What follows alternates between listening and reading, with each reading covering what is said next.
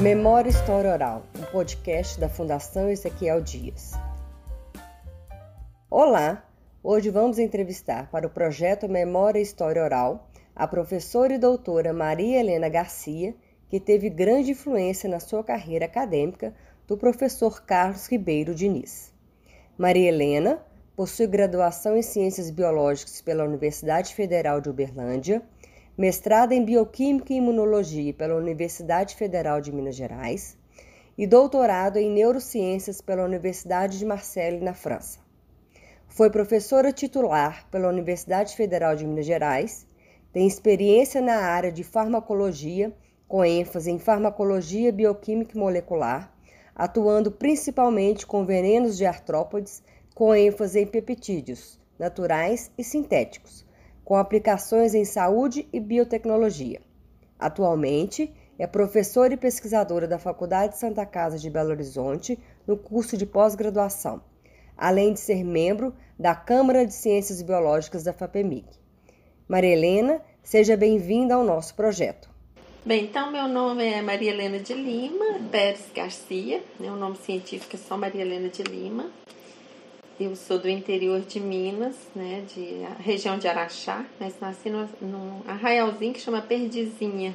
Sou registrada em Sacramento. E vivi até os nove anos em fazenda, né? Meu pai era agricultor, então aprendi a fazer queijo. Aos seis anos de idade, minha mãe me pôs num banquinho para eu fazer arroz no fogão de lenha. Uhum. Então a gente é de uma família, sou de uma família de nove filhos, eu sou a oitava. E meu pai e minha mãe, eles tinham só curso primário, mas eles eram muito preocupados que a gente tivesse uma boa educação. E meu pai, eu lembro na fazenda, quando eu tinha seis anos, que ele me pôs no colo e falou que se eu não queria ser freira. Eu falei, ah, acho que freira não, pai. Aí ele falou, não, então você vai estudar, vai ser o que você quer, você é muito inteligente. Ele estimulava a gente, ele passou a, a me fazer acreditar que eu era inteligente, né? Acredito que eu tenho inteligência normal, mas ele me fez acreditar que eu podia ir longe nessa época, ele já motivava. Era uma fazenda ainda bem tosca, naquela época que não tinha luz elétrica, então uma das minhas tarefas era preparar as lamparinas à noite, botar querosene, moer o café para outro dia. Então foi bem interessante. A gente brincava ao ar livre, tinha rego d'água, subia nas mangueiras, nas laranjeiras. Bem, isso é minha infância. Depois, preocupada com nossos estudos, meus pais mudaram para Araxá, e antes disso eu tinha ido morar com uma irmã casada que tinha filho pequeno, fui morar para pagiar os meninos. Eu tinha seis anos de idade, só já pagiava um bebezinho. E minha uhum. irmã me ensinou a ler e escrever. É, ela também só tinha é, o, o ensino secundário, mas ela me ensinou aquelas cartilhas ainda de soletrar, né? E eu pagiava a criança dela e ela me ensinava a ler e escrever. Então, quando chegou em Araxá, meu pai conversou lá no grupo escolar Delfim Moreira se eu podia entrar no hum. segundo ano, que ele achava que eu era muito inteligente e que eu já sabia ler e escrever. A dona H, que era diretora do grupo escolar Delfim Moreira, deixou, mas eu passei muita dificuldade, porque eu não sabia as coisas básicas. Eu lembro que no cálculo mental a professora falou uma dezena, eu falei, deve ser dez, mas eu não sabia. Então, assim, foi um desafio. Depois a minha professora contou que pediu a diretora se eu não podia voltar para o primeiro ano, que eu não tinha base. a diretora falou: ah, ela tem um jeitinho bom, vamos tentar mais um pouquinho. e no segundo semestre eu comecei a ganhar primeiro lugar da sala. Todo, todo mês tinha um prêmio, que era uma caixinha de lápis, um livrinho. A diretora chamava a gente subir uma escada e ia receber o prêmio na hora, assim que ela falava. Eu tinha até uma taquicardia, né? Adrenalina. Então foi muito, foi muito boa essa história. Eu consegui superar as dificuldades. Depois estudei em colégio público, né? né no, é, depois do quarto ano primário, que era o, o Vasco Santos, um colégio público. Depois fui para um pro secundário, que era outro colégio público, até o segundo ano, é, início do segundo ano. Aí eu conversei com meus pais que eu queria fazer faculdade e Araxá não tinha, porque nessa época a gente morava em Araxá. Coincidentemente, essa irmã que eu morei com ela, que eu paguei, tinha uhum. mudado para Uberlândia pra, também para tentar colocar os meninos na escola. Fui com a minha irmã para Uberlândia, fiz o terceiro ano, aí já comecei a trabalhar, fiz o curso de datilografia. Eu lembro que eu dava 140 toques por minuto, eu estava entusiasmada e consegui passar num concurso para trabalhar, que eu queria trabalhar, precisava de trabalhar. Passei num concurso pela velocidade, né? E aí era na Sotrec, era uma loja de tratores, eu ia ser secretária. Só que aí, quando vi minha idade, eu tinha 17 anos, não uhum. quiseram me admitir. Eu lembro que eu chorei bastante. Depois consegui um outro emprego numa, numa casa de que vendia títulos, né, e ações, e eu tinha que vender, e o pessoal falava, olha, minha filha, você é muito tímida, você não tem jeito para isso. Mas foi bom que eu trabalhei lá um tempo e, e continuava secundária à noite no Colégio Estadual de Uberlândia. Depois eu decidi tinha muita vontade de fazer medicina, mas como eu precisava trabalhar, era quase que incompatível. Aí eu decidi fazer biologia, né, que era a carreira mais próxima. E passei lá no vestibular, acho que eu passei terceiro ou quarto lugar, e fiquei muito feliz, porque eu estava trabalhando, estudando. Em que época que era isso? Isso foi em 76, hum. por aí. E aí eu entrei, então, era Faculdade de Filosofia, Ciências e Letras, que era das irmãs, ainda não era federal em Uberlândia. E eu lembro que me apertou também. Eu tinha que trabalhar e estudar, porque eu que pagava a minha faculdade. Meu pai, com nove filhos, ele falava: Olha, eu quero muito que vocês estudem, mas eu não vou poder manter, infelizmente. Eu morava com a minha irmã, trabalhava e sempre trabalhei numa distribuidora de medicamentos, depois trabalhei num sindicato. E depois na faculdade eu fui presidente de diretório, aí eu comecei a atuar, fiz um festival, tinha um festival de música popular, e era o diretório da faculdade que fazia. Aí eu pedi licença do emprego meio período, consegui financiamento no comércio. Uhum. Lembro que até levei a Beth Savala e o Paulinho da Viola, já tinha convidado. Uhum. Só que na época ele falou que a mulher dele ia ter um bebê, ele desmarcou e aí foi a Beth Savala e o marido, porque tinha que ter um alguém para chamar atenção para o público ir, né? E lembro que o dinheiro que nós arrecadamos sobrou, eu comprei uma máquina elétrica para o diretório, não tinha computador uhum. ainda. E aí as irmãs ficaram muito gratas, me chamaram e me deram uma bolsa de estudo nos últimos seis meses antes de eu formar. Eu já tinha pedido, mas elas choravam que não tinha uhum. dinheiro, que a faculdade estava em déficit, mas aí nessa época me deram os seis últimos meses. E aí eu formei em biologia, saí bem, felizmente. E nesse momento a universidade passou a federal e juntou todas essas unidades, engenharia, medicina, uhum. biologia, né? Eu formei, eu acho que eu entrei antes, eu formei em 77, então eu entrei em 72, eu acho. Hum. E aí me convidaram para ser professora na faculdade. Nesse momento eu já trabalhava numa, numa imobiliária, eu cuidava do setor de aluguéis e fazia muito sucesso. Aí tinha só quatro meses, eu falei pro dono que eu ia sair, que eu tinha, eu ia para a faculdade, né, que eu ia dar aula, que eu gostava muito. Aí ele me perguntou: você vai por idealismo ou é por dinheiro? Porque se for por idealismo, eu não vou te fazer uma proposta. Se for por dinheiro, eu vou te fazer, você não vai. e aí eu fiquei sabendo que ele dava participação nos lucros para as pessoas que se saíam bem, ele era uma pessoa jovem, dinâmica. Aí eu falei: não, não me faça proposta, eu vou por idealismo, que é o que eu gosto. Eu sempre gostei muito de dar aula. Quando eu era criança, eu brincava de dar aula no tanque, numa fazenda lá de casa. Pegava umas pedrinhas dessas de calcário da roça, não tinha giz, né? E brincava de dar aula, assim. Eu tinha os alunos que eram fantasmas, né? né? É, é, imaginários. Então, quando eu fazia, fiz faculdade, eu dei algumas aulas de substituição no, é, no colégio, mas foi só de substituição. E aí entrei para a faculdade meu curso de biologia foi meio fraco, eu achei, porque é, foi, eu fui a segunda turma que, que se formou, não tinha uhum. professores, os professores eram meio improvisados, de lá mesmo, com pouca formação. Alguns eram bons, iam de fora, alguns eram da medicina, mas assim ficou muito, acho que ficaram muito vazios na minha formação. E aí, quando eu fui dar aula, era para dar aula para biologia, para a faculdade de medicina também, era bioquímica. Em Uberlândia e Uberlândia. Quando eu fui convidada, então, pela uhum. universidade, aí larguei imobiliário e fui dar aula. Uhum.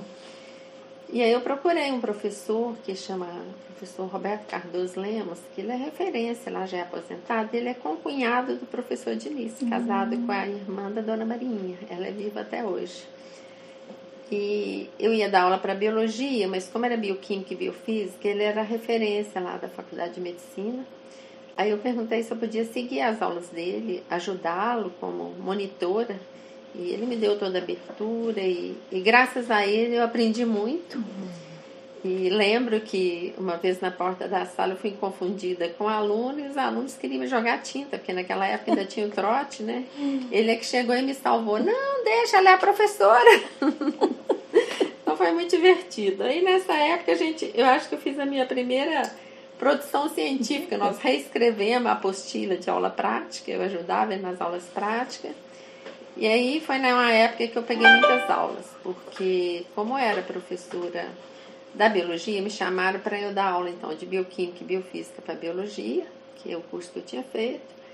E eu comecei a ajudá-la então na medicina, veterinário, odonto, e eu acho que melhorei muito, tive um upgrade, porque falaram lá que quem biólogo que ia dar aula para medicina, os alunos faziam abaixo assinado e tiravam uhum. logo. Eu falei, não, comigo não vai ter isso, né? Então eu pegava todos os livros na biblioteca, botava em cima da mesa, estudava tudo que eu podia, assistia às aulas dele, ajudava.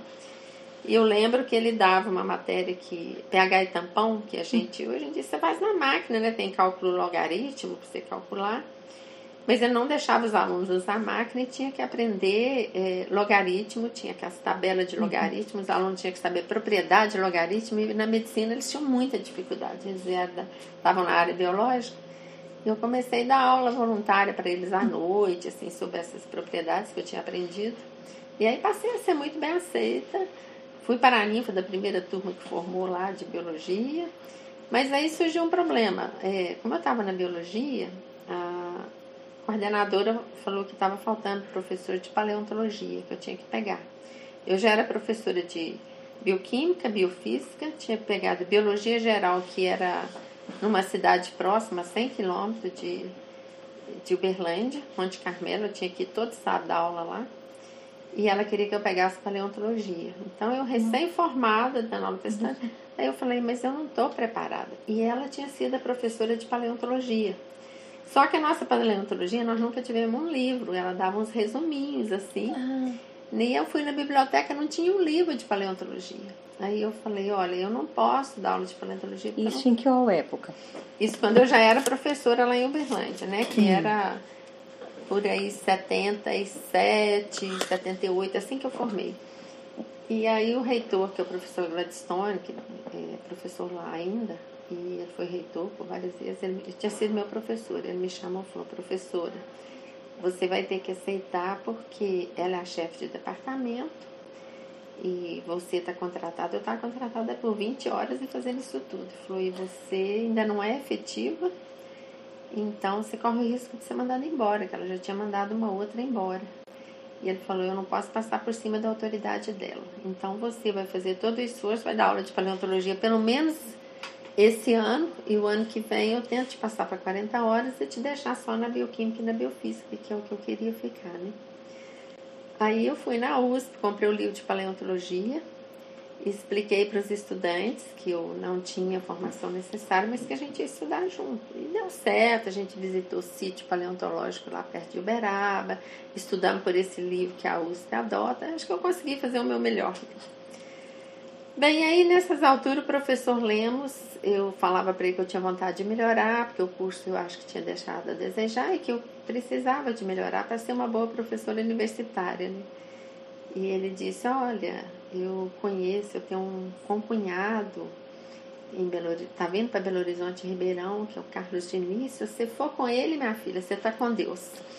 E aí me estimulou e foi muito legal porque esse foi um dos professores assim que eu tive no início da minha carreira que, que me estimulou e o interesse dele é que seria, se ele for olhar o interesse dele, é que eu ficasse lá, porque eu era o braço direito dele nessas alturas, né? Dava as aulas, ajudava a montar a aula, ajudava a dar aula, substituía. Mas ele falou, não, você precisa de é, realizar seu sonho, buscar seu aperfeiçoamento, então eu vou ligar para o Carlos, você vai procurá-lo. Aí nessas alturas eu mandei carta para o Paraná, para Ribeirão Preto, e para Belo Horizonte. Eu nem conhecia Belo Horizonte na época, para ser entrevistada, né? Ver onde que eu podia entrar. Eu lembro que eu recebi resposta positiva do Paraná, que eu podia ir lá se eu quisesse. Em Ribeirão, cheguei aí, fui entrevistada por um professor que trabalhava com câncer, que disse que me aceitaria.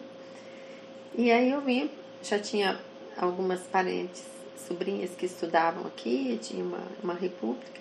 Eu animei, vim para cá e conversei com o professor Diniz. E conheci ele, gostei muito, ele bem discreto, né? Falou, ó, oh, minha filha, eu tô chegando de Ribeirão, ainda não tem laboratório. Mas se você quiser vir, já que foi o professor Lemos que te indicou o Lemos, né, que era o cunhado dele, eu vou, não estou aceitando ninguém, mas então vou te aceitar, mas eu não tenho nem laboratório. Isso é no final da década de 70? É, isso foi em 79. Uhum. Aí eu comecei entre 79 e 80. Aí eu vim para bioquímica, né, vim para Belo Horizonte e, ah, o mestrado era bem pesado, sabe, naquela época, e o professor Diniz falava, biólogo não sabe química. Então você vai lá para química fazer química me mandou fazer duas químicas orgânicas avançadas. E nesse tempo a gente tinha também cálculo, né, estatística, bioestatística, uhum. além da bioquímica que era muito pesada, porque tinha excelentes professores, que eles foram colega deles, professor Marisquia, uhum. professor Armando, eh, professor Aníbal, e os professores mesmo da imunologia, né, Tomás, que já faleceu também, então esses professores todos davam aula pra gente e era muito pesado, professor Tasso de Moraes e Santos, N. Cardilo, e, e as provas eu lembro que eram tão demoradas, eles duravam 5, 6 horas, o professor mandava dar cafezinho pra gente aguentar. E foi muito pesado e, e eles não tinha seleção para entrar. Eu lembro que eu cheguei, eu praticamente não sabia inglês, eu comecei a pegar aula particular de inglês, que os trabalhos todos a serem apresentados eram em inglês, né? Mas estava gostando e falei, bem, é uma vergonha se eu voltar para Uberlândia, porque eu não consegui, né? E, e, e os professores falavam, a seleção aqui é por eliminação. Entrou todo mundo, entraram 38 alunos, hum. mas a seleção é por eliminação. Então falava isso Não. claramente nas aulas, né? E eu, assim, passava a noite estudando com um grupinho, eu gostava de explicar, eu, a gente passava a noite estudando bioquímica. Bem, no final foram oito que defenderam tese, o resto desistiu.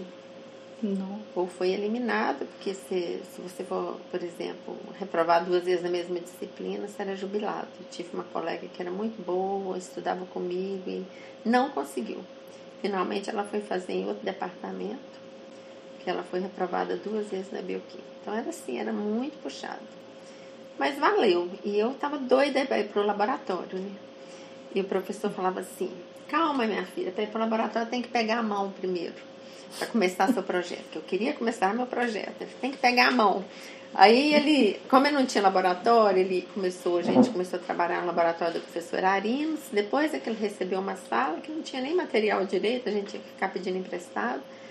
Mas enquanto eu fiquei no laboratório do professor Arinos, que também ainda estava na bioquímica nessa época, né? Ele me pôs para fazer titulação. Titulação. Professor Arinos mexia com o quê? Professor Arinos uhum. também mexia com essa área de venenos. Ele trabalhou um tempo aqui na uhum. você conheceu ele, né? Conheci. Também trabalhava na área de veneno, mas mais com algumas enzimas, uhum. com veneno de serpente. Eu ainda cheguei a fazer um trabalho em colaboração com ele de um estudante que era professor de início que eu herdei, que é o Galdino Zaganelli, que é do Espírito Santo. Ele começou aqui, venceu o tempo dele, não defendeu. Eu estava chegando da França, professor Diniz falou, olha, se você quiser orientar, porque eu agora não estou querendo pegar mais, e aí o professor Arinos me ajudou. Era sobre uma enzima de, de veneno de serpente. Aí o estudante vinha aqui todo fim de semana, morava em Vitória, e vinha aqui para fazer purificação, sabe? Aí você começou a trabalhar com o professor Ari? Comecei com o professor Diniz, Isso. mas ele me botou para titular. Titular é uma técnica bem simples que você mede o pH das substâncias, uhum. acerta, solução tampão, tem um sais que você põe para põe na, na estufa uhum. para poder e, e, e, depois você faz uns cálculos que o desvio tinha que dar 0,001 para poder estar uhum. tá bom. Então ele me pôs três meses fazendo titulação, estava perfeita minhas titulações, uhum. sabe? Mas ele falou, ah, agora acho que você já está com a mão boa. Então me mandou fazer as químicas e aí ele decidiu um projeto para eu trabalhar que era com veneno de cascavel e de escorpião. Então nessa época eu lembro que as serpentes ainda estavam lá e tinha até um, um estudante, não, um técnico Policarpo que ajudava ele, tinha o Julinho também que ajudava, que depois trabalhou comigo, infelizmente faleceu há uns dois anos. O Policarpo, ele andava com a serpente enrolada na cintura lá nos corredores do ICB, né? Então, e depois eles mudaram o serpentário lá para uma área do campo ecológico, que é perto da veterinária. E quando ia tirar veneno, os venenos, o professor Diniz pedia para eu acompanhar, porque eu ia de carro, para se tivesse algum acidente, eu corria com eles para o hospital. eu ficava de longe vendo assim, a extração dos venenos, mas nessa época já era um método melhor. Eles colocavam gelo seco em cima das caixas da uhum. serpente, elas adormecem, né? Aí pega, aperta a glândula.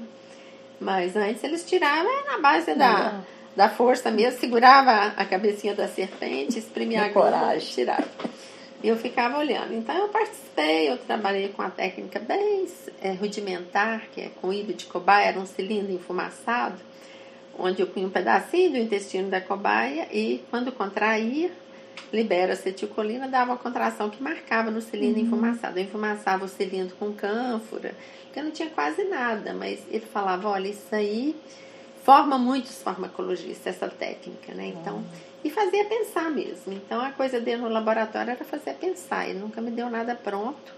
Eu perguntava as coisas para ele, por exemplo, eu estava trabalhando com esse veneno de cascavel, eu falei, professor, tem atividade fosfolipásica no veneno de escorpião, que eu trabalhava uhum. com os leitos? Eu falava, ah, não sei, faz para você ver.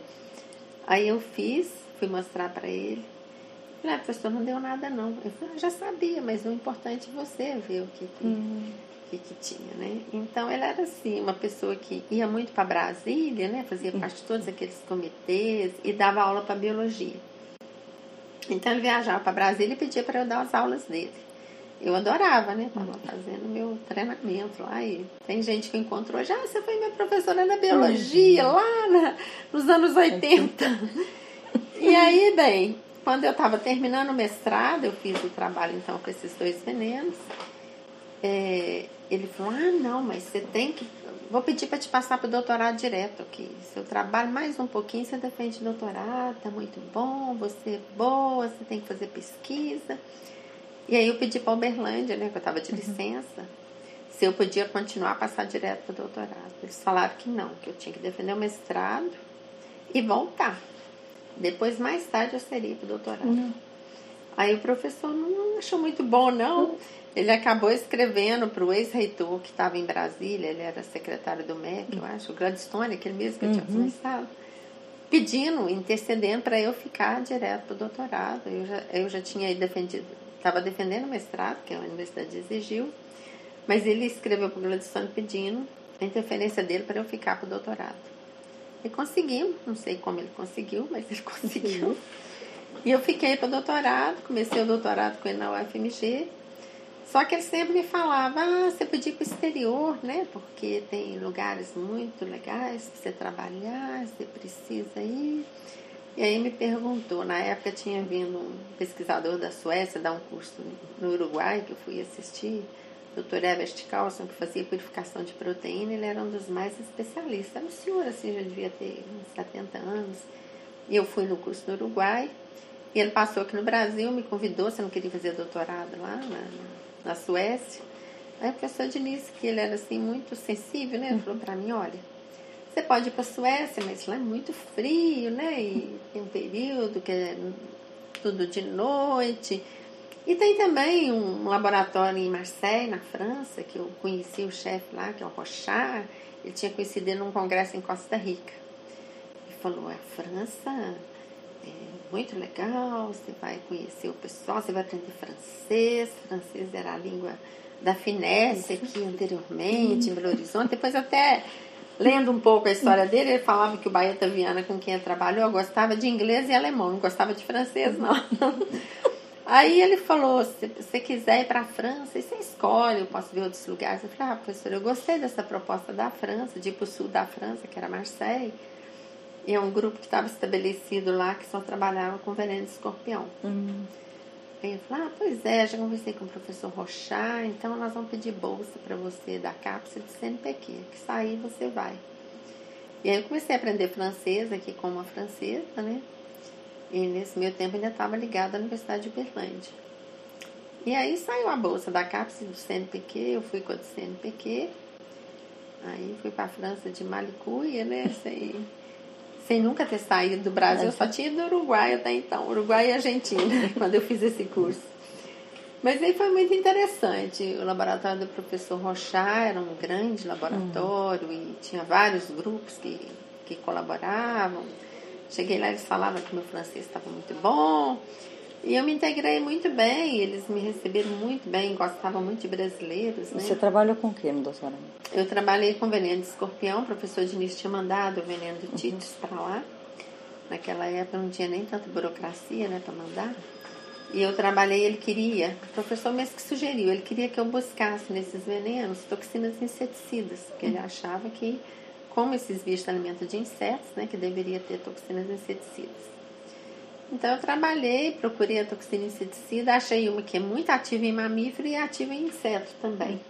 Eu trabalhei com meningitites e fiquei com três anos, meu doutorado já estava pronto, eu tinha bolsa para quatro anos, eles me deram lá uma bolsa de pós-doc e o Rochard me convidou para ficar no laboratório. Uhum. Na época, quem indicava contava muito. Ele era presidente do CNRS em Paris, vice-presidente. E lá na França, quem indica, tinha ainda 20% de bolsas reservadas para os pesquisadores estrangeiros. E quem indicava pesava muito. Aí eu pesei bem, falei, olha, eu tenho uma família que mora no Brasil e o Brasil investiu em mim, eu tinha esse idealismo né, de fazer as coisas aqui. Falei para ele, ó, oh, professor Rochard, fico muito sensibilizada, gosto, gosto muito daqui, fiz muitos amigos, fui super bem recebida, laboratório enorme. E depois, quando ele aposentasse, as coisas vão ficando pra gente, uhum. né? Mas aí eu decidi que eu queria voltar. E nesse meu tempo eu conheci meu marido lá, que era um argentino, que falou, não, mas a América Latina não tem, não vai muito para frente, vamos ficar aqui. Ele é médico, ele já tinha o diploma dele revalidado na Espanha. Uhum e com a comunidade ia favorecer né, para uhum. ele e para mim também. Falei, não, quero ir embora porque eu acho que o Brasil é que precisa da gente agora. Eu, me pagaram, eu, me deram bolsa né, para eu estudar. Eu Isso quero... era quando? Isso era em 80 e 89 que eu defendi meu doutorado. E final de 88. E aí eu voltei em dezembro de 88 o professor Diniz me escrevendo que ele queria aposentar e queria que eu prestasse concurso na UFMG para ocupar o laboratório dele. Então lembro que ele me ajudou, pediu para me mandar os papéis, me inscreveu na bioquímica, me inscreveu na fisiologia, que ele queria que eu ficasse na UFMG. Nesse meio tempo eu tinha pedido demissão de Uberlândia. E eu fiquei lá só com a bolsa do CNPq, que era meia bolsa, mas o laboratório da França me, me complementou, porque eles queriam que eu ficasse lá. E aí eu vim a Uberlândia nesse meu tempo e falei, olha, eu não quero atrapalhar, segurar a vaga se vocês hum. querem outro professor. Eu abro mão da minha vaga. Já era professora titular em Uberlândia. Porque naquele tempo, você entrava para o doutorado, você já passava para titular. Ah. E aí eu, muito com o coração na mão, mas o professor falou, não, você tem que voltar para Belo Horizonte. E eu fiquei meio insegura, mas fui em Uberlândia, eles falaram, aí eles até concordaram que se eu quisesse ficar, eles abririam mão do tempo para eu ficar mais tempo, mas eu falei, não, eu estou incomodada de estar tá aprendendo essa vaga, né? Aí eu ainda estava no meio do doutorado quando eles me chamaram. Então eu pedi para ser demitida e fiquei sem nada lá na França e o professor me escrevendo para eu vir prestar na UFMG. Então, nesse meio tempo, eu perdi meu pai também, então eu ia defender a tese até antes. Eu odiei a defesa, acho que eu defender. E, acho que eu defendi. É, eu defendi antes. Meu pai morreu em agosto, então eu voltei e defendi depois. Não lembro a data que estava marcada. O professor Diniz foi para minha defesa. Hum. Foi muito legal, que ele foi nomear ele o presidente da banca. E foi muito interessante. Aí eu conseguir uma boa defesa. Traz honoráveis. o professor parece que teve uma interferência muito grande na, no seu no desenvolvimento. Meu, é, ele, eu posso dizer que ele me guiou assim, os passos, porque até então eu vim para Belo Horizonte pensando em fazer um mestrado, voltar e ser uma boa professora em Uberlândia, montar meu laboratório, que lá não tinha absolutamente nada. Por isso que ele me pôs trabalhar com um sistema que era o de Cobaia, que era tão rústico, que ele falou, isso você tem condição de montar lá. Porque uhum. naquela época não existia laboratório de pesquisa lá. Então ele me pôs uma técnica bem simples, pensando na minha volta. Só que depois ele mudou de ideia. ele falou, não, você tem que ficar em Belo Horizonte. Então, isso mesmo que me estimulou a, a pedir demissão. Eu, eu fiquei um pouco inicialmente, assim, com um pouco de dor de consciência. Falei, a universidade me deu apoio, agora eu vou largar. Mas quando a gente está fora, você vê o Brasil, né? Hum. Eu falei, não, tem que ir para um lugar que eu consiga dar um bom retorno, não importa onde. Sendo no Brasil, eu não posso ficar aqui, porque se eu fosse pensar em mim, talvez eu tivesse ficado na França a condição de pesquisa, eu estava num laboratório de excelência, você precisava de um reagente no outro dia estava lá, aqui você espera seis meses, um ano, às vezes não chega. Então, assim, eu falei, aí eu mudei a minha linha de pensamento. Eu falei, eu acho que eu voltando para o Brasil e devolvendo meu trabalho lá e fazendo minha pesquisa lá, eu vou estar fazendo bem em qualquer lugar que eu for, eu vou estar contribuindo, né? Então, resolvi vir prestar o concurso da UFMG. Prestei, entrei na bioquímica. Isso foi em 89, início de 89. E aí o professor já estava aposentando, né? Já estava vindo para a FUNED. E ele veio, eu lembro que já estava aqui, estava tempo parcial lá, e depois eu estava ficando só aqui, até eu deixei a sala dele. Falei, professor, mas você não vai ficar um tempo aqui? Ele ficou muito chateado na época com o fato que talvez vocês já saibam, que ele recebeu, a universidade atualmente não faz isso, ele recebeu uma carta do departamento de pessoal que o servidor deve comparecer no DP para assinar sua aposentadoria. E ele achou isso muito frio, uhum. né? Por toda a história que ele teve, por todo o envolvimento que ele teve na UFMG, foi ele que fundou a pós-graduação da Bioquímica, tem uma história lá, foi discípulo do Baeta Viana, uhum. são eles que constituíram aquele grupo forte que desenvolveram a bioquímica. A bioquímica foi um dos primeiros cursos de pós-graduação em bioquímica a ser credenciado no Brasil, né? Então tem toda uma história, fundação do ICB, mudança de currículo, tudo ele participou.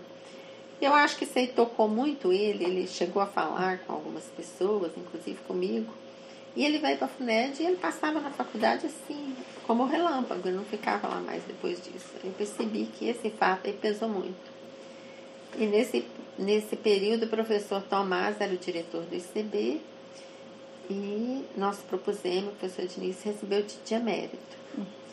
E aí o professor Tomás falou, Maria Helena, eu queria que você organizasse uma homenagem para o professor, porque ele falou que não quer festa, ele quer um evento científico. Quando que foi isso? Isso foi logo depois, eu não me lembro a data, eu tenho até um, um panfleto, mas eu não me lembro. Aí eu organizei, mas deve ter sido 90, uhum. 90 e alguma coisa. Porque foi um pouco depois que eu voltei, que eu já estava estabelecido, 92, por aí. Aí eu organizei um simpósio para ele, convidei até gente pesquisadores internacionais, convidei alunos dele, tem que até o Dr. Coutinho Neto, que era de Ribeirão Preto da USP, que já faleceu, que era um excelente pesquisador e foi um dos principais alunos dele, quando ele trabalhou em Ribeirão Preto, né, na USP. E aí convidei todo esse pessoal e fiz um simpósio no ICB, e acho que não sei se chama comunicação neuronal, que ele gostava nessa época, estava em moda essa parte aí da neuroquímica que ele gostava, eu estava dando aula disso também a FAPEMIG financiou. Depois ele foi até presidente né, uhum. do Conselho Curador da FAPEMIG. Teve homenagem para ele também. Eu sei que foi um simpósio muito bom. Eu trouxe um francês, trouxe uma pessoa da Inglaterra. E ele ficou feliz. Foi desse que eu, até nós gravamos né, em VHS. E aí ele foi a mérito, mas a partir de então ele ficou muito aqui na FUNED, né? Mas a gente continuou com as cooperações internacionais. Ele pedia para ajudar nos projetos, eu, eu colaborei com a França até, uhum. até agora, em 2015, 2016, que ainda estava na Federal, né? Eu saí da Federal, aposentei em 2018 uhum. e fui para a Santa Casa. Como que o professor é, estruturava o trabalho de pesquisa e como que ele dividia esses grupos de trabalho? O professor era assim, sempre muito democrático. Ele gostava de ver o que a gente tinha para propor para ele. Então, ele chegava de Brasília, eu falava, professor, eu queria discutir com o senhor os resultados. Aí ele, o que, que você fez essa semana? Aí eu mostrava para ele os experimentos. Então ele orientava assim de uma forma que ele nos fazia pensar e ir atrás das coisas. Ele não tinha muito um planejamento assim ortodoxo, não, sabe? Ele deixava por nossa conta, só que ele fazia uma proposta, uma hipótese de trabalho, ele deixava você ir atrás. E tinha os journal clubs também, né? Que ele fazia isso com Baeta Viana, na uhum. época que ele era do grupo, e ele estabeleceu o nosso journal club, chamava Excitable Journal Club. E tinha um neurôniozinho com esparadrapo, né? E falava, quem que me isolou? Era isolar uma célula, né? Estava todo estragadinho. É, isso era o cartazinho do nosso journal club. Eu tenho o um caderninho até hoje com as assinaturas uhum. de quem participava. Então, participava o professor Diniz, professor Vinícius, uhum. também, que foi aluno dele, que ainda estava no departamento de bioquímica, né? Professor Beirão chegou a participar, que hoje é o presidente da FAPEMIG, que foi lá meu professor nessa época, também depois foi meu colega, e todos os alunos. E no Journal Club a gente apresentava trabalho científico, discutia os nossos trabalhos de laboratório, isso era muito assim eu acho que era muito formador, né? Essas discussões, uhum. que tinha gente de várias áreas. E ele fazia também uma discussão, que isso era parte, um seminário de didática. Ele queria que a gente formasse, assim, como bons professores. Eu, e tem, tinha um livrinho que ele levava, mandava a gente ler, apresentar alguns capítulos, que eu nem lembro mais de quem era, mas eu lembro que ficou muito claro para mim que nesse livro falava, e ele também colocava isso, que para você ser um bom professor, a primeira coisa você tinha que você tinha que sensibilizar, ou você tinha que ganhar emocionalmente o aluno, né? o estudante. Hum. Então, que esse era o primeiro passo para você ser um bom professor. A gente discutia didática às vezes, né? Foi, foram poucas reuniões, mas eu lembro que ele se preocupava com essa parte também. E fora, sim, o tempo que ele pedia para a gente dar aula de substituição para ele, que isso dava uma experiência boa. Eu já tinha sido professora em Uberlândia, mas aqui era um novo desafio, né? Então, assim, e ele, então, essas reuniões eram periódicas, mas as reuniões com ele, ele te chamava para o escritório dele, você sentava lá, ele começava a te contar histórias, uhum. né, exemplos. Na verdade, eu não ia direto, olha, quero ver seu resultado, faz isso, isso. Não. Eu perguntava, fazia uma pergunta, ele te contava uma história. E nessa história você acabava aprendendo algum caminho, né, que, que você devia percorrer e, muita sabedoria. Então eu acho que essa era a maneira dele coordenar as coisas. Como era o professor Diniz como pessoa, assim, como pesquisador e como professor? Ele era uma pessoa muito sábia, né? Que todo mundo respeitava internacionalmente e nacionalmente, tanto que todo mundo chamava ele de mestre né? Ô mestre, você pode me atender hoje? Ô mestre, você pode vir hoje numa reunião e tal. Era uma pessoa extremamente simples que você encontrava no corredor com jaleco abotoado errado, né? E outro dia até me fez lembrar, lendo um pouco a história do casal Curie, né? Porque o Pierre Curie, ele foi atropelado por uma carroça em Paris, né? Atravessando a rua. Então falaram que possivelmente ele estava com a cabeça tão ligada nos experimentos e nas coisas que ele fazia que nem olhava. Era um pouco o que acontecia com o professor Sim. Diniz. Né? Ele põe o jaleco do avesso, mal abotoado, ia dar as aulinhas uhum. dele. Então ele só estava pensando cientificamente no que ele ia fazer, né? nos experimentos ou na, nos projetos científicos dele.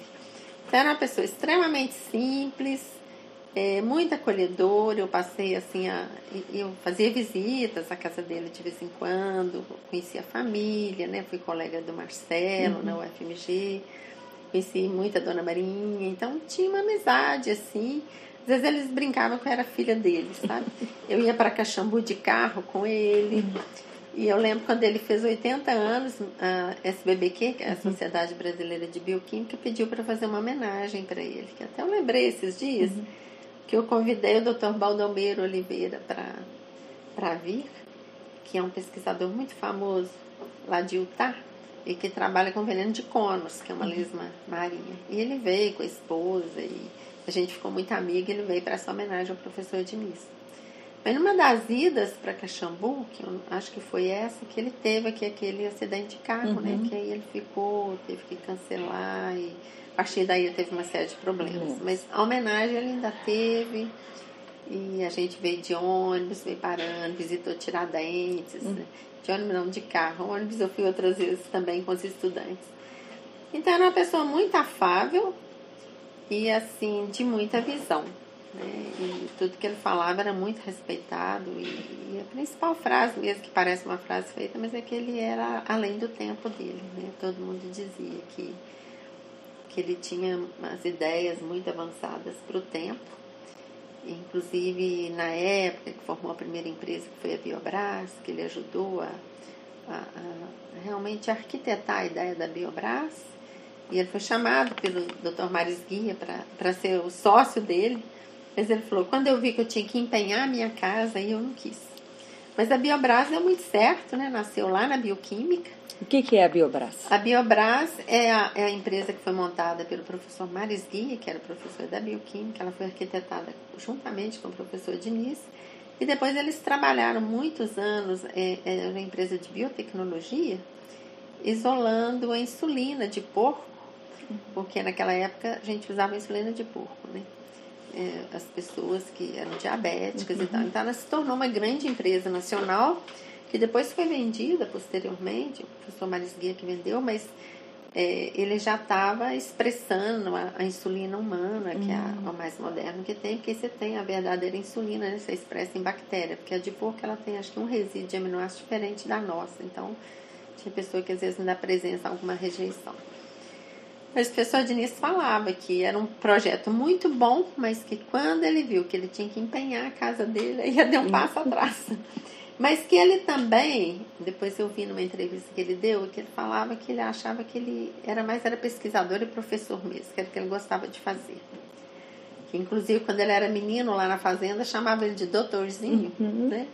Porque ele já gostava, e o pai dele, acho que eles faziam manteiga na fazenda, ele gostava de trabalhar com separação da manteiga e não de mexer com as vacas. Então ele gostava de uma coisa mais de. Já era uma prévia, né? né? De, de pesquisador dele. Então ele, acho que ele era muito feliz como professor e pesquisador. Foi homenageado várias vezes, ganhou vários prêmios né, no Brasil, era da Academia Brasileira de Ciências. E eu, eu acho que em vista disso é que trabalhou até mais de 80 anos, né? No final ele já estava afetado aí pelo tombo, pelo é, o acidente que teve no táxi, né? É. Ele, ele tinha vários problemas já, estava esquecendo, mas ele estava firme, ele adorava a pesquisa, né? E a gente continuou em colaboração, porque ele, aí ele veio para a FUNED trabalhando com foneutre, separava as toxinas e mandava para a gente estudar lá na Federal, que eu fazia mais farmacologia, né? Eu passei a estudar várias toxinas da foneutre e tinha outros professores, outros grupos então, até para ser harmoniosa, harmonioso o trabalho, ele falou: cada grupo vai trabalhar com toxinas diferentes para não ter conflito de interesse. Então, eu lembro que para o professor Beirão ele dava um grupo de toxinas, para o professor Vinícius outro e para mim outro. Então, aí teve um desenvolvimento muito grande nessa área, né? Você trabalhava com qual toxina? Eu trabalhei com várias. Inicialmente uhum. ele me deu as inseticidas, é, porque eu que descobri que tinha toxina inseticida nesse veneno, trabalhando com a experiência que eu vim da França, uhum. aí eu comecei. Surgiu a Sueli Figueiredo, que queria, procurou o professor Diniz, e falou: Ah, eu pego só se você orientar. Aí terminou que nós dois orientamos, ela purificava aqui e testava lá as toxinas. E a gente achou umas toxinas ativas, a gente usava mosca como modelo para testar modelo inseticida. Começamos com larvas, depois passamos para as moscas. E descobrimos algumas toxinas inseticidas no veneno de funeutre. Mais tarde, como faltava toxina, uhum. porque era todo mundo querendo toxina, falava FUNED não está dando conta de purificar e tinha pouco veneno. E o processo de purificação a gente sabe que é muito trabalhoso, né? A Marta que foi uma heroína que purificou muita coisa, mas mesmo assim faltava. Aí eu comecei a trabalhar com outras toxinas também, de outra aranha, que chama licosa, que eu comecei lá com o professor do ICB mesmo, que me fornecia o veneno, e comecei a trabalhar com outras toxinas da Foniltria. Uma delas foi depois que ele faleceu, que ele tinha que, debaixo de sete chaves, uhum. ele tinha descoberto que a gente sabe que os é, os artrópodes, tipo escorpião e aranha, quando pica as pessoas, alguns homens tinham ereção, ereção. que chama priapismo, né, que é uma ereção dolorosa uhum. e prolongada, involuntária. Uhum. E eles já sabiam que a foneuda, quando picava, dava uhum. essa reação. Mas aqui na FUNET foi separado e eles viram qual toxina que estava o efeito. Só que não tinha ninguém para estudar isso, porque isso precisa de algumas técnicas é, é, já montadas no laboratório para fazer o teste. Então, o professor guardava isso a sete chaves, nunca tinha estudado. A gente sabia, tinha estudado lá pelo Beirão, agia nos canais de sódio, uhum. sabia o efeito a nível molecular, mas não sabia por que que dava ereção. Aí um dia no ICB, comentando isso numa sala de aula, o aluno falou, ah, professora, que no ICB eu faço estágio no laboratório de um professor que tem um sistema para estudar isso. Falei, ah, vou procurar esse professor. O professor Diniz já tinha falecido. Falei, seria o sonho dele, né? E aí, quem trabalhava na época com essa toxina era o professor Beirão, mas só na parte de eletrofisiologia. Uhum. Eu falei, Beirão, você vai, você tem interesse em estudar essa parte né, da, da ereção? Senão eu vou tentar estudar em colaboração com esse professor, que já tem a técnica, porque eu não tenho. E surgiu uma aluna interessada e eu comecei a estudar junto com esse professor, que depois ele foi até para os Estados Unidos e eu comprei o aparelho que eu não tinha eu, nessa época eu estava no INCT, ainda tinha os INCT de toxina, que depois, infelizmente, eles acabaram com ele, CNPq não renovou. Mas eu consegui um aparelho, um banho, órgão para você montar, você monta as tirinhas de corpo cavernoso para estudar, de, de camundongo ou de rato, né? Então teve um período assim de padronização no laboratório, mas eu consegui essa menina que tinha sido começada a ser formada pelo professor Romulo da fisiologia, que foi embora para os Estados Unidos. E ela fez doutorado comigo e nós mostramos o efeito da toxina, que era muito bom, mas a toxina é altamente tóxica, né? Então, assim, é, eu lembro que o Jô Soares fez uma piadinha, porque uhum. ela foi para os Estados Unidos, apresentou o trabalho lá e saiu como se fosse a Universidade da Virgínia, porque ela estava na Virgínia, ela foi fazer uma parte do doutorado. Aí ela deu uma entrevista, não sabia muito bem falar o inglês ainda, e saiu como se o trabalho fosse da Virgínia. O Jô Soares ah, aqui tem uma aranha brasileira que foi apresentada lá na Virgínia, o trabalho. Se ela pica, o homem tem ereção, tem muita gente se fazendo picar por aí. aí eu até escrevi pro Jô, olha, não é feito lá não, foi feito aqui no Brasil, é. nem sei se você recebeu. Aí minha aluna falou, olha, no pôster lá, como eu tava lá, saiu que era da Virgínia. Mas aí o que, que a gente fez? Baseado na estrutura dessa toxina, a gente construiu um peptídeo menor, que é um pedacinho da toxina só. Eu propus para minha aluna fazer uhum. isso. Isso tinha sido estudado lá pelo um pessoal é, da imunologia. Qual que seria a área mais exposta da toxina que seria imunogênica? E eles chegaram à conclusão que a área mais exposta parece que era a parte da toxina que tinha o sítio de ação. Uhum. Mas isso para imunologia. Aí eu falei o professor Beirão, você vai estudar isso né, mais ainda? Ele falou, não, eu tinha feito só teoricamente. Eu falei, então nós vamos sintetizar e vamos testar para ver se conserva atividade na ereção, né? E propus para a doutoranda minha, falou, ah, mas é um trabalho muito arriscado, Maria Helena. E se não der certo? Eu falei, se a gente não tentar fazer algo original na pesquisa, porque com medo de não dar certo, a gente vai fazer sempre o mesmo. A gente tem que ser também é, ousado em alguns momentos e a gente tem que ter um plano B. Se não der certo, nós vamos fazer outra coisa, mas você vai testar isso. E a gente tinha comprado esse banho, tinha que montar, veio faltar uma peça, estava tudo assim complicado. Mas ela sintetizou o peptide, que era fácil de uhum. sintetizar, é uma parte química, né? E a gente testou. E deu certo. E aí o peptídeo não tinha nenhuma toxicidade tinha tudo para não dar uhum. certo também, porque a toxina ela é igual uma bolinha, uhum. tem várias voltas. O peptídeo era uma coisa retinha, que a gente viu quando liga na membrana, faz uma alfa-hélice, uhum. que era um pedacinho da toxina, tinha uma alfa-hélice também. E aí deu certo, não foi tóxico. E aí nós, a gente já tinha a patente da toxina, nós resolvemos fazer a patente do peptídeo, que a toxina era tóxica, não, nunca uhum. podia ser um medicamento. E, e quando dá priapismo, ela necrosa o tecido. Hum. E o peptídeo não, dava ereção mesmo, mas não dava priapismo. Nós fizemos análise histológica. Bem, aí fizemos outra patente, que é até em colaboração com a, uhum. com a FUNED. E a patente fez sucesso. Aí apareceu uma empresa interessada, que é a Biozeus. Adquiriu a patente da UFMG, mas nós somos todos coautores. Uhum. o dia que sair o produto, uhum. se sair. Porque essas coisas demoram muito, né? Demora. né? Então, o é, que, que aconteceu? O, a indústria mandou fazer mais testes, confirmou que são exigidos né, vários uhum. testes pré-clínicos, mesmo que a gente tenha, sido feito, tenha feito em laboratório, eles têm que fazer em laboratórios credenciados. Confirmou tudo E ela fez até um teste piloto em seres humanos também, que funciona por aplicação tópica, uhum. Que é melhor ainda, porque tudo que é ingerido tem que ter muito mais controle. Uhum. E atualmente eles dizem que estão aplicando junto à Anvisa para fazer os testes clínicos. Que já fez um teste pré-clínico em homem e mulher, funcionou muito bem, sem alterar homem, nenhum dos parâmetros. Mulher também, porque diz que não tem nenhum remédio para mulher. É. Né? Então, assim, é uma perspectiva muito interessante. Esse trabalho foi feito uhum. muito a muitas mãos, né? Inclusive uhum. da FUNED aqui, que antes purificava toxina, que é um, trabalho grande, foi feito pela Marta e a uhum. equipe aí. Mas o peptídeo que a gente fez lá foi engenheirado, uhum. né, como a gente fala, a partir da molécula da toxina, mas ele é menor. A toxina é como uhum. se fosse um colarzinho de 48 continhas e o peptídeo já tem 19 continhas. Uhum. E atualmente a gente está fazendo moléculas menores ainda, ainda estamos trabalhando nisso, só que a empresa já tem a patente e está trabalhando junto à Anvisa para fazer os testes clínicos.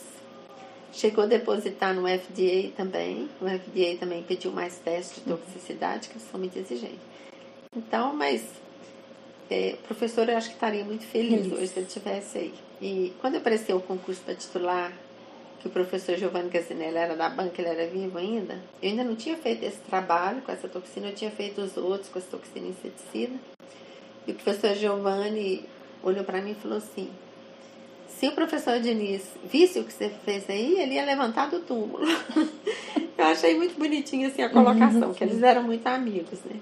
Que o professor Diniz ele realizava, né? Se realizava uhum. vendo a gente fazer as coisas com os venenos. Né? Uhum. Né? Ele era um toxinologista assim de primeira e que eu herdei, porque eu agora já está fazendo quase 40 anos que eu trabalho com toxina, né? Desde o meu mestrado e nunca mais deixei de trabalhar com toxina. Então, essa toxina aí esse peptídeo que a gente uhum. sintetizou, que não é uma toxina, porque não tem toxicidade.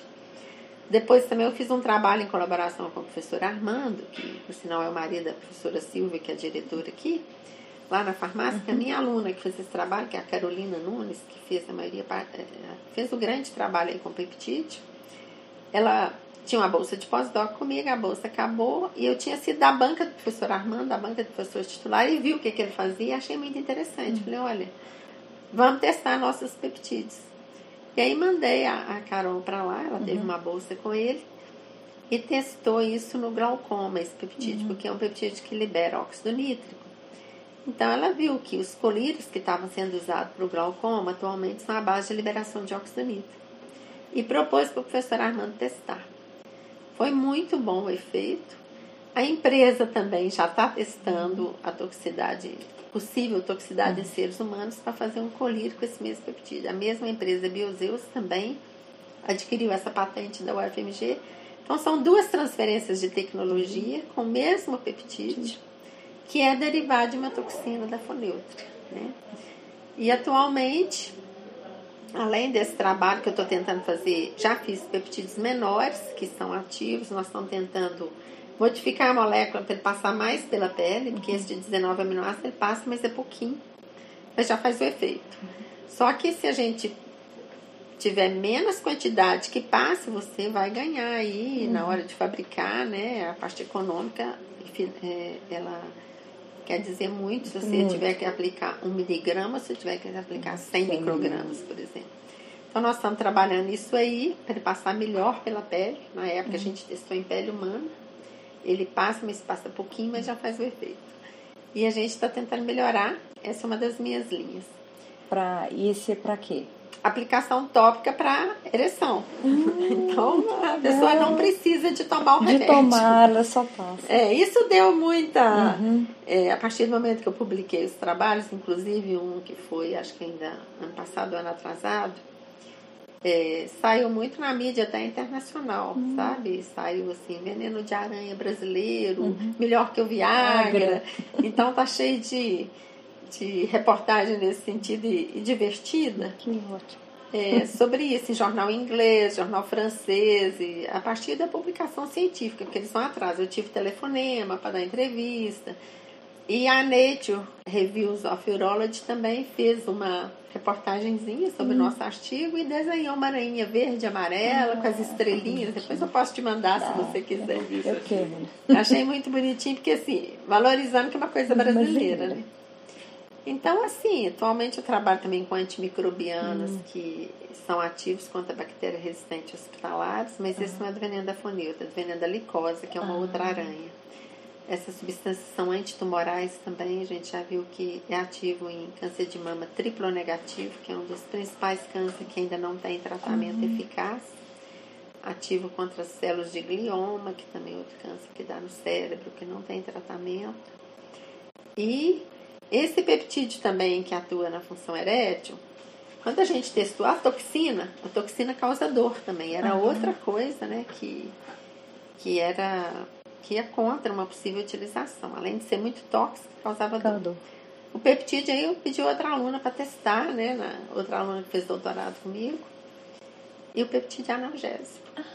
Então, hoje a gente está estudando, eu tenho até fiz um peptídeo menor a partir desse, que também é analgésico, a gente está estudando em dor neuropática causada por diabetes, ele é super eficaz. É uma outra tese de doutorado que está em desenvolvimento. A partir desse uhum. peptídeo que a gente sintetizou, ele é analgésico, combate o glaucoma, uhum. ativa a função erétil e a empresa já depositou outras patentes, porque parece que atua também em outras, em outras, áreas. Em outras áreas de hipertensão, portal, alguma coisa assim. Tem outras patentes uhum. depositadas. Bem, e foi do estudo de uma toxina, né? Isso é uma o inovação. Sonho, o sonho do professor era fazer uma toxina inseticida, uhum. é, fazer um inseticida a partir das toxinas. Inclusive, a primeira toxina que nós estudamos inseticida, que foi da Foneutra, uhum. que foi a tese da Sueli Figueiredo, essa que é professora atualmente uhum. lá em Universidade, Universidade do Espírito Santo, na Federal. Ele foi na Inglaterra, conversou com a Zeneca. A Zeneca queria fazer um inseticida a partir do nosso modelo de uhum. inseticida da toxina. Só que como eu tinha testado aqui em baratas, em mosca, uhum. a toxina era super ativa. Eles queriam pro é, para um desses é, eu esqueci agora o nome, mas é uma dessas pragas do algodão. Uhum. E aí não foi muito ativo, e eles não quiseram. O professor, inclusive, tinha pedido para eu não levar em congresso, uhum. porque senão não podia patentear. E, bem, mas foi um trabalho bonito também, só que não virou inseticida, não. É. Era uma toxina inseticida, mas essas toxinas inseticidas, ou elas são específicas para determinados insetos, também é difícil de passar a cutícula do inseto, é. sabe? Tem que ser uma substância mais, uma molécula menor e tal. O professor Diniz veio para a fundação em 84. Uhum. É, a princípio veio eu, o professor, e o Giovanni Gazinelli fazer um diagnóstico da fundação porque nós estávamos tendo um período de redemocratização, né? Então a FUNED sai, o Brasil saiu daquele período militar, né? Então as instituições saíram daquela, da, daquela rigidez uhum. e passaram por um período de redemocratização. Então a FUNED, acompanhando o que estava acontecendo no cenário nacional, também passou por um período de reformulação das suas estruturas e reorganização, e reorganização de tudo.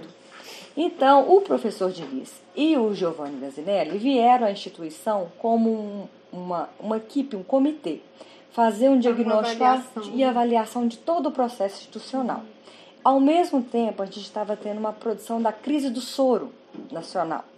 Então, essa vinda do professor veio para revitalizar Sim. essa produção do soro que estava já de forma artesanal e um pouco decadente, mas se tornando uma forma mais industrializar, uhum. industri, industrial e nacional, né?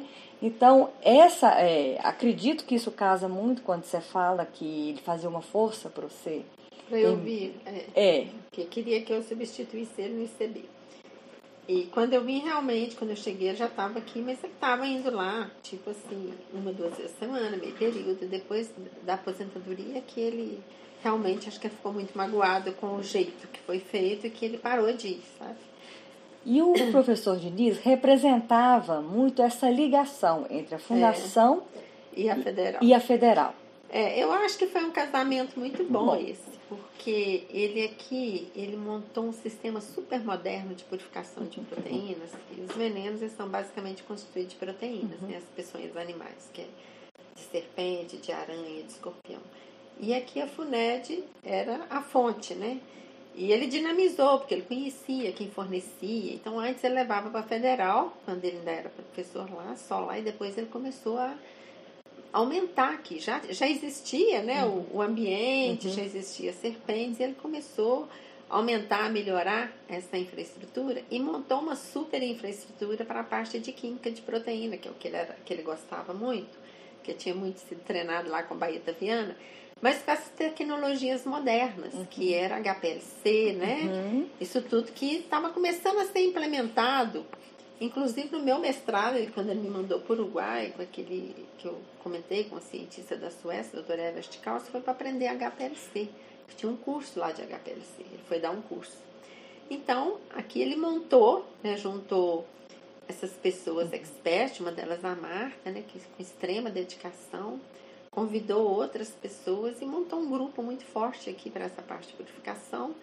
Tanto que foi ele o primeiro que, com esse grupo, que purificou esse veneno da foneutra. Né? Tinha uhum. estudos preliminares isolados, mas gente trabalhando com fração ou com uma molécula ou outra.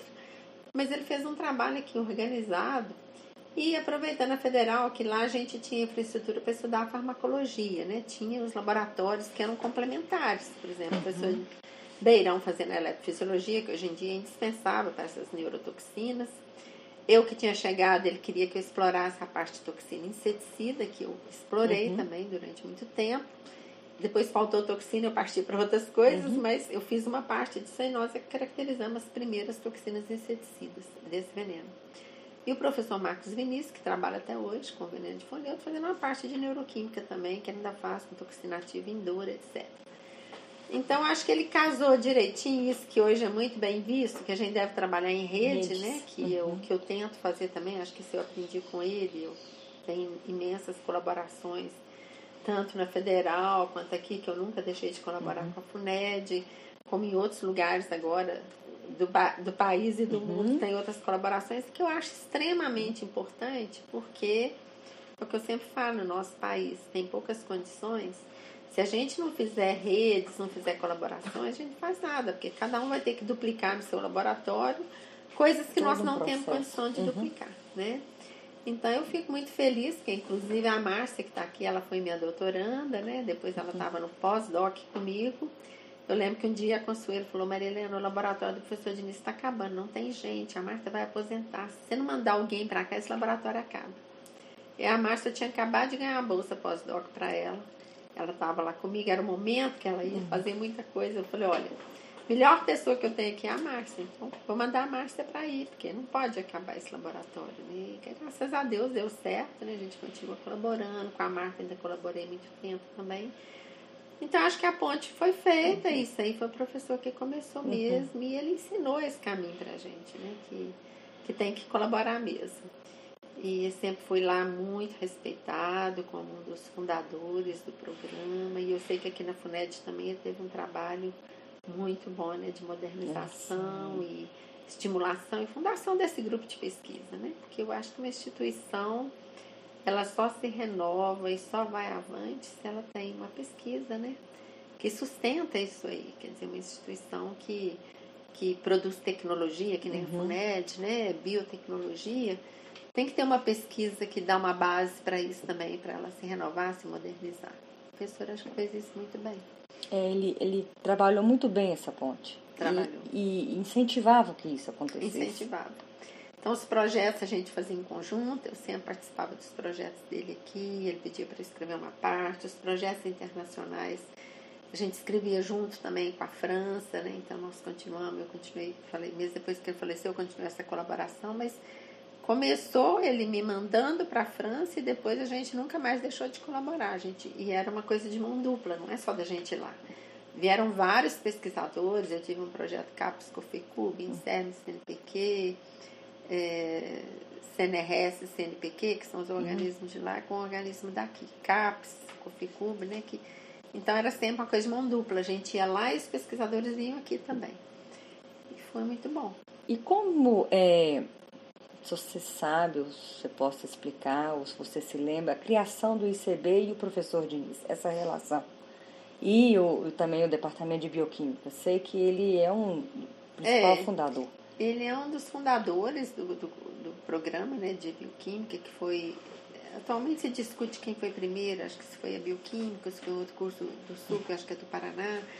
Mas acho que em 63 que foi fundado o curso de pós-graduação da bioquímica e ele foi um dos idealizadores, junto com Gazinelli, Maris Guia, e foram os, os, os alunos do Baeta Viana né, que, que fundaram. E que eu sei também é que ele ajudou no estabelecimento do ICB como Instituto de Ciências Básicas, uhum. fazendo a programação para uhum. ser um curso básico né, para toda a universidade. Uhum. Então ele também é um dos mentores. Eu acho que até tem um programa que eu tenho lá em casa, que eu recuperei outro dia naquela documentação. Parece que o, o, a proposta, e uma das propostas que foi escrita por ele, é esse grupo de renovação curricular, o ICB, que é onde se instituiu o programa básico de toda a universidade, toda a área biológica da universidade. Então, assim, ele tem uma passagem de muita significância pela universidade um, você ter noção do reconhecimento, né? Quando ele faleceu, ele foi velado lá no salão da reitoria. Então ele é uma personalidade tanto. E a, e a participação dele dentro do programa da bioquímica? Ele sempre orientou, né? Porque ele teve uma época que ele foi para a USP de Ribeirão. Uhum. Ele disse que ele foi chamado para ajudar a organizar também a USP de Ribeirão Preto, lá, o curso de pós-graduação, que eu acho que ele teve uma boa influência lá também. E quando ele era ele fez um estágio lá, inclusive, com Rocha Silva, né, uhum. né, que, que descobridor da bradicinina, que trabalhou com o professor Beraldo, e o professor Diniz trabalhou no grupo do Rocha Silva também. E sempre trabalhando com os venenos de serpente, né? Então tem trabalhos bonitos aí nessa, nessa fase também. E depois ele voltou para o UFMG, que foi quando eu vim fazer o mestrado, mas ele já tinha atuado no curso aí de uhum. pós-graduação. Uhum. E quando ele voltou, ele voltou para essa parte de pesquisa, de orientação, e até que ele veio para a FUNED, né? mas sempre com um papel assim, de, de muita liderança, é, liderando projetos de peso. Pra, eu lembro que a FINEP foi lá, a gente teve reunião, ele que coordenava o projeto FINEP, e eram projetos grandes, departamentais, né? e ele estava à frente de tudo e sempre dava notícia das últimas coisas que estavam saindo em ciência. E as pessoas meio que se é, iam pedir para ele orientações. Ele era uma espécie de guru da ciência, né? É, qual foi a importância do professor na criação da Sociedade Brasileira de Bioquímica e se teve também na Sociedade Brasileira de Toxinologia? Teve nas duas. Ele é considerado um dos fundadores da sociedade. Ele mesmo, acho que foi, idealizou junto com mais alguns, que se não me engano, o professor Marisquia e algum outro colega dele de São Paulo. Tanto que as primeiras reuniões, e todas as nossas reuniões eram em Caxambu, né? É a primeira sociedade a qual eu me filiei, porque eu era aluna dele, os primeiros congressos que eu fui foi aí em Caxambu. E era muito gostoso, né? Então, assim, ele liderou essa sociedade, escolheu um lugar que ficava entre Minas, Rio e São Paulo, que era uhum. mais ou menos o pool da ciência na época, né? Depois uhum. estendeu, hoje a gente tem laboratórios muito importantes no Nordeste, também no Norte, mas na época era aqui no Sudeste mesmo. Então, idealizou um lugar que fosse agradável e era realmente. Todo mundo tem saudosismo desses congressos e agora a sociedade já completou acho que 50 anos, eles querem fazer uma reunião lá. Já me falaram, inclusive, esse filme, se ficar bom, eu vou pedir vocês para uhum. emprestar, porque vai ter uma homenagem, eu até sugeri uma homenagem aos fundadores uhum. e ex-presidentes.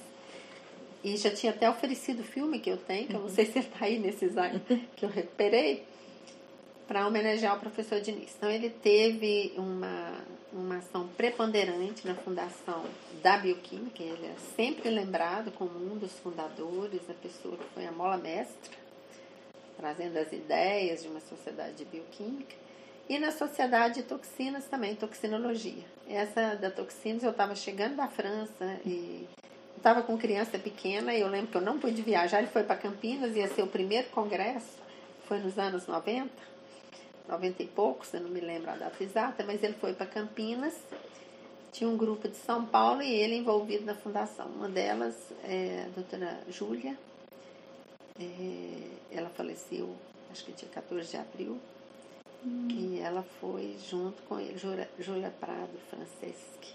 Uhum. E ele também. Aí ele voltou contando as novidades, ainda tinha o Vital Brasil, que era o filho do Vital uhum. Brasil, que foi, participou também, a reunião foi em Campinas.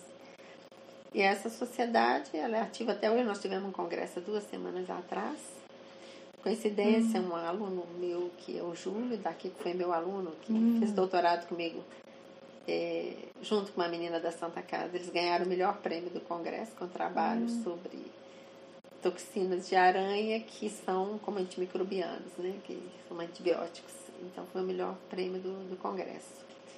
E a gente sempre lembra, né? O professor Diniz foi um dos fundadores e a sociedade é uma sociedade muito agradável e funciona até hoje. Já fui presidente dela por duas gestões também.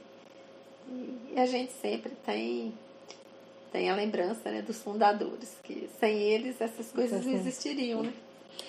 Você conheceu o Giovanni Gazanelli? Conheci, ele foi meu professor, foi da minha banca de um concurso de titular e ele era muito divertido.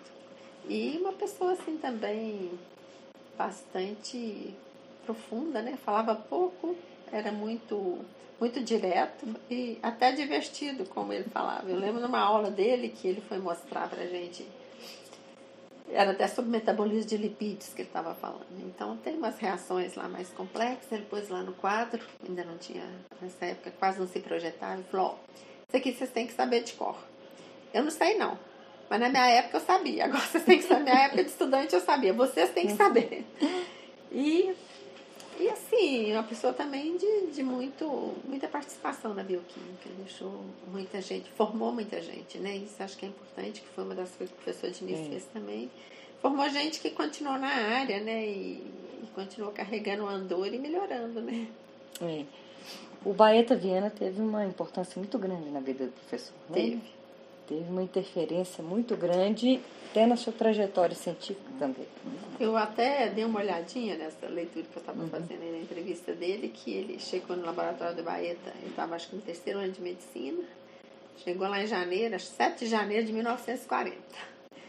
E que depois ele trabalhava tentando isolar uma enzima e que não tinha nem aparelho, né? Acho que ele andava aí até a escola de engenharia para determinar, fazer uma medida de pH, porque não tinha pHmetro lá para medir na época, né? A, medir o pH, então ele tinha que caminhar dois ou três quilômetros para levar a amostra para medir, voltar para a faculdade, e que o Baeta gostou muito dele, por isso chamou ele para o laboratório, que ele, ele se, se distinguiu no laboratório do Baeta.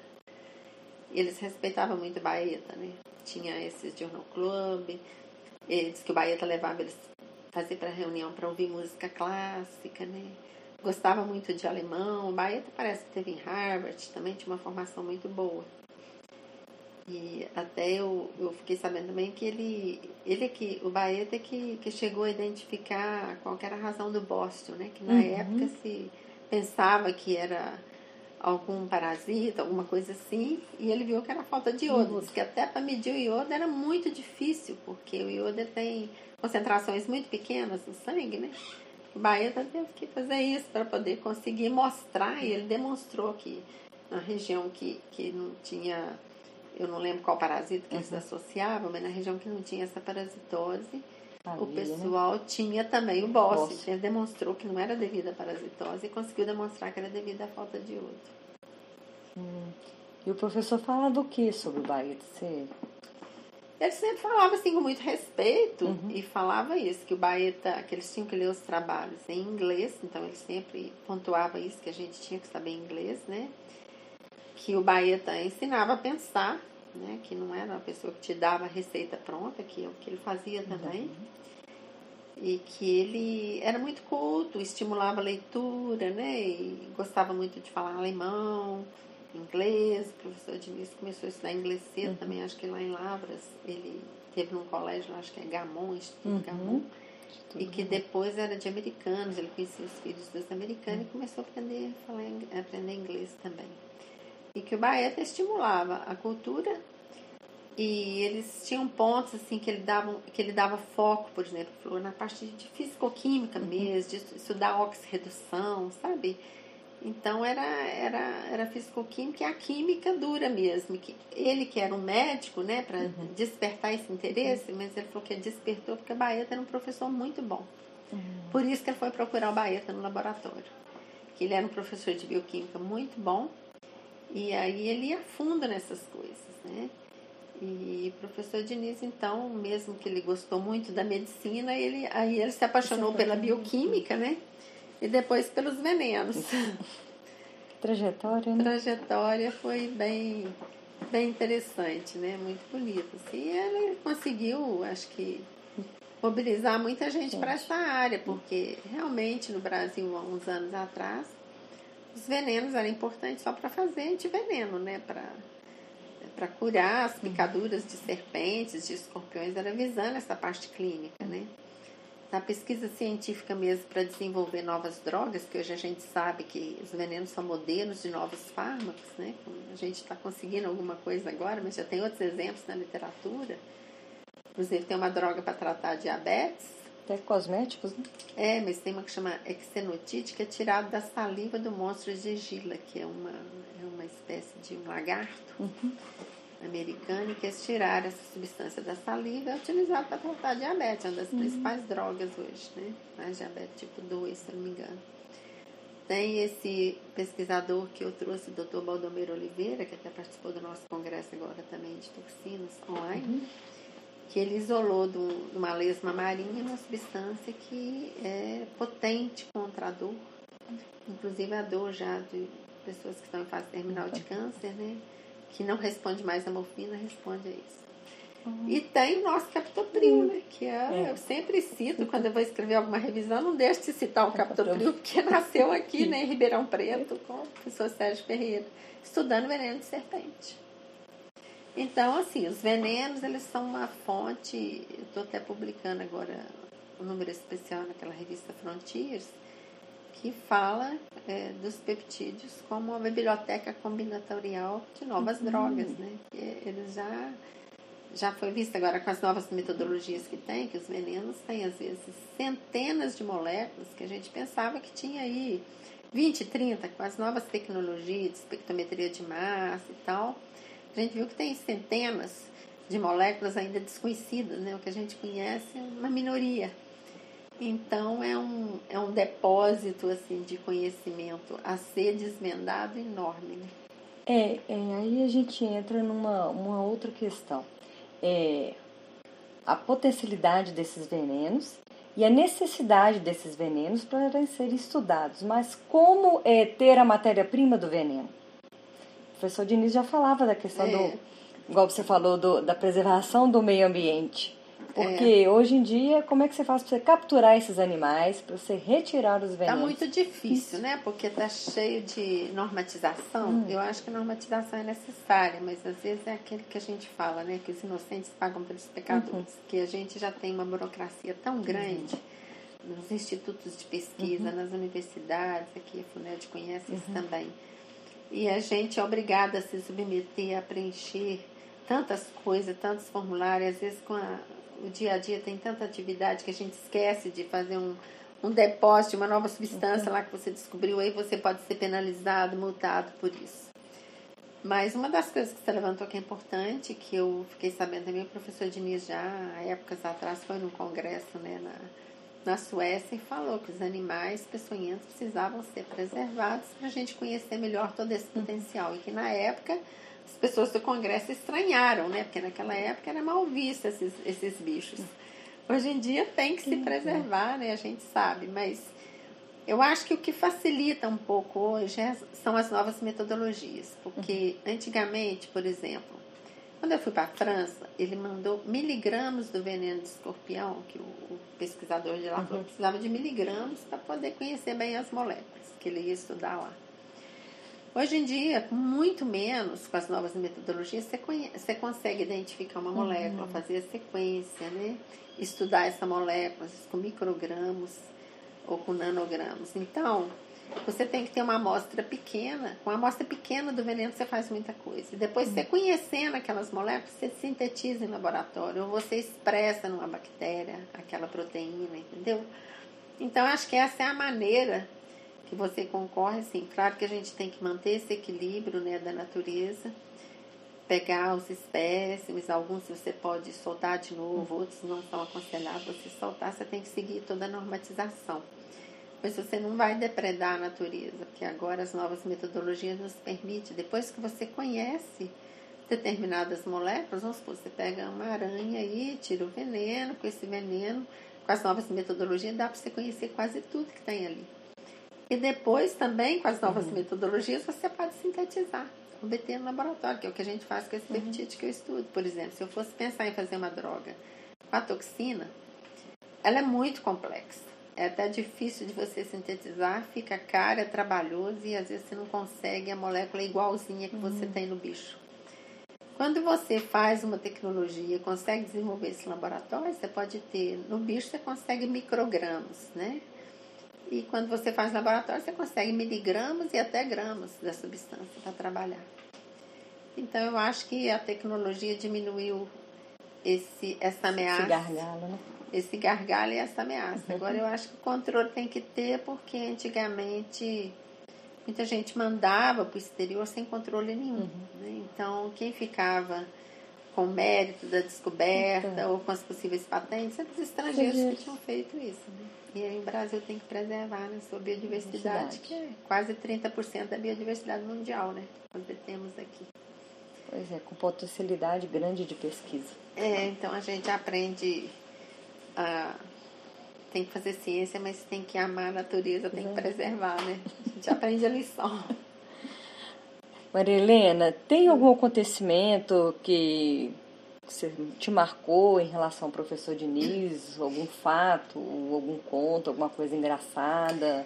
Tem uma coisa engraçada, assim, de, de, que me marcou, me marcou muito, né? Toda essa história que eu já contei, e, e principalmente aquele estímulo inicial que ele me deu para minha vida científica, que eu acho que ele identificou que eu tinha essa, essa afinidade com a ciência, essa vontade, a criatividade, né? E acho que ele identificou, por isso que ele me puxou uhum. para continuar, porque ele não me deixou voltar.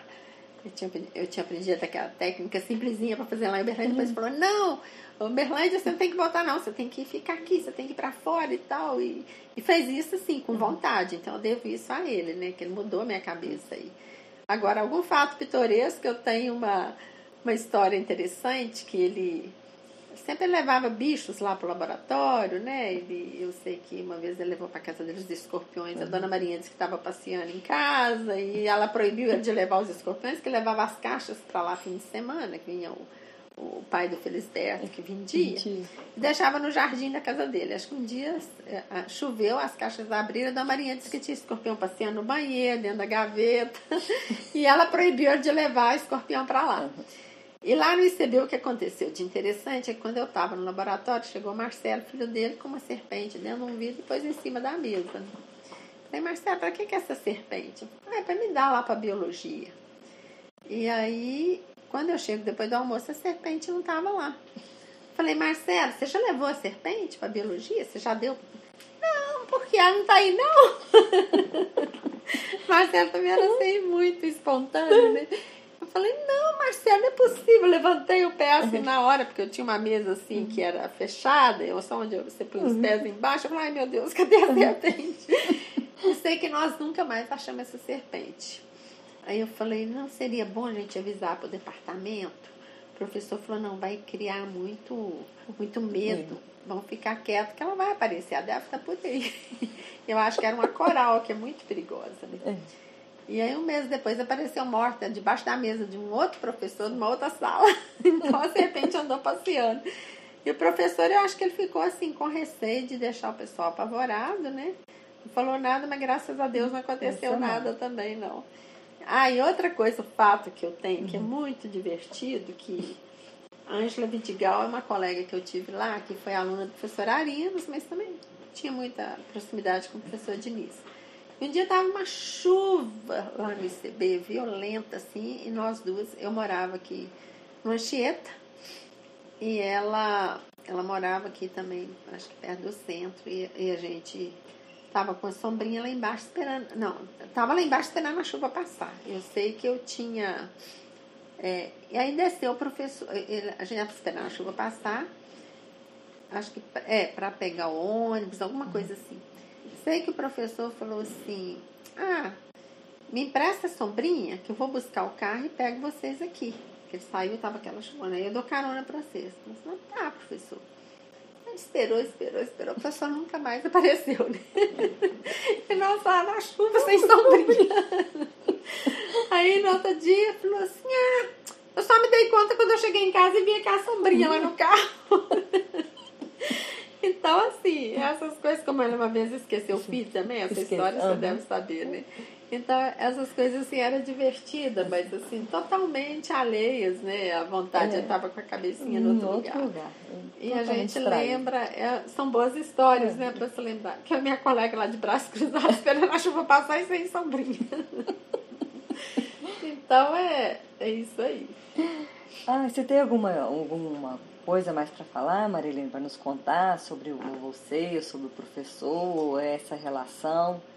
Ele então, teve depois, ele teve muito presente também na minha banca de doutorado ah. na França, né? Foi chamado e achei muito interessante. Depois nós fomos para um congresso. O congresso foi numa estação de esqui, que chama, acho que é Ushuá. E lá foram só 50 cientistas do mundo inteiro. É, meu orientador que promoveu era um congresso essencial acho da que eu essa foto. Pois é, acho que eu, eu tenho também. Eu acho que eu não sei se eu mandei ela para Márcia. E tava a Dona Marinha, né? Uhum. Foi com ele. Então, assim, foi uma. Eu tenho essa imagem. Foi uma, uma reunião muito interessante, que a minha tese, assim, eu achei que foi muito tranquila. Foi melhor do que a de mestrado aqui. a de mestrado foi ele que orientou. Essa de mestrado também teve uma coisa interessante, que ele falou assim, não, você não vai fazer uma introdução só descritiva, não. Você vai fazer uma, uma introdução analítica. Você vai fazer os comentários aí. Você não vai fazer simplesmente uma descrição.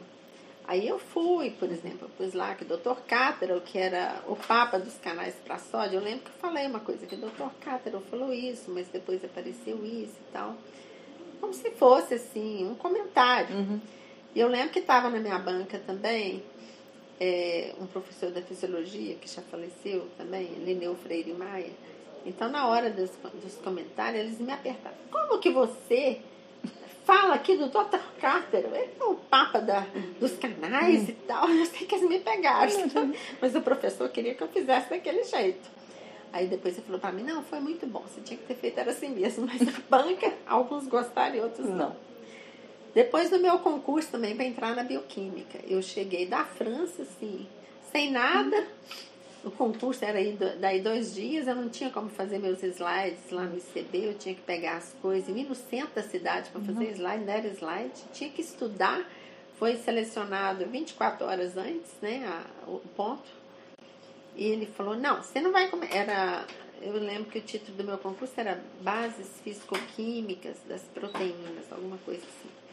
Falou, não, você não vai fazer esse tipo de aulinha comum, não. Você vai lá em casa, que eu vou te dar uns livros de fisicoquímica para você estudar.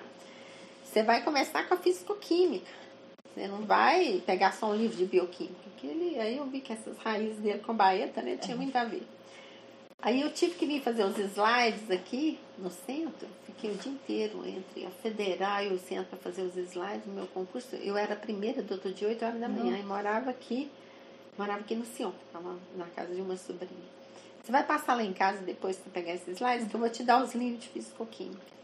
Fiquei conversando com ele, passei lá às seis horas, fiquei até oito e meia da noite, ele me mostrando o que, que era para me estudar e para me falar na introdução do assunto. Menina, eu fui para casa, né? Eu cheguei em casa, já era nove horas da noite, eu tinha que preparar a aula para outro dia. Eu sei que eu fiquei, acho que até três, quatro horas da manhã, levantei às seis, porque eu, eu tinha que. É, então aí eu sofri, viu? E, e, dei aula, ele queria que eu desse uma aula assim. Ele falou, dá uma aula como uma cientista. Você não vai dar uma aula para graduação. Quer que você faça uma aula como uma cientista, falando dos seus resultados. Meus resultados tinham muito a ver. E aí também, eu acho que alguns gostaram, outros não. Ele falou, mas eu passei em segundo lugar. Ele falou, quem passou em primeiro foi a letra do professor N. Aí ele falou assim, não, eu perguntei para o Arinos, por que, que a sua aula foi melhor? Você deu aula como cientista, do jeito que eu queria. Eles falaram que a sua aula ficou parecendo um seminário. E ele falou, mas eu achei que a sua aula foi boa. Porque as outras aulas, elas foram muito conservadoras, como a gente faz todo dia. Eu queria que você desse aula diferente. Então ele era realmente inovador, né? Ele, e nem sempre as pessoas gostavam disso, né? Que foi o caso do meu concurso, acabei pagando essa passando em segundo lugar, porque falaram que a minha aula estava mais um seminário do que uma aula. Assusta, né?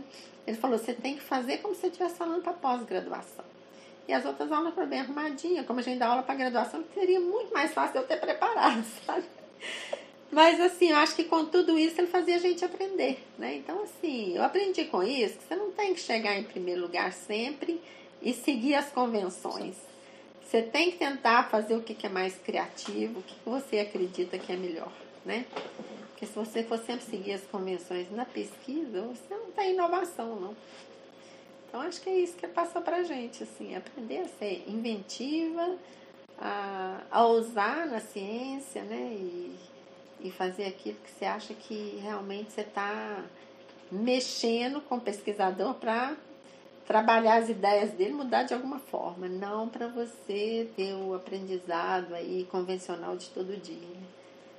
Foi isso que ele passou e que é muito gratificante. Obrigada por nos acompanhar e até a próxima!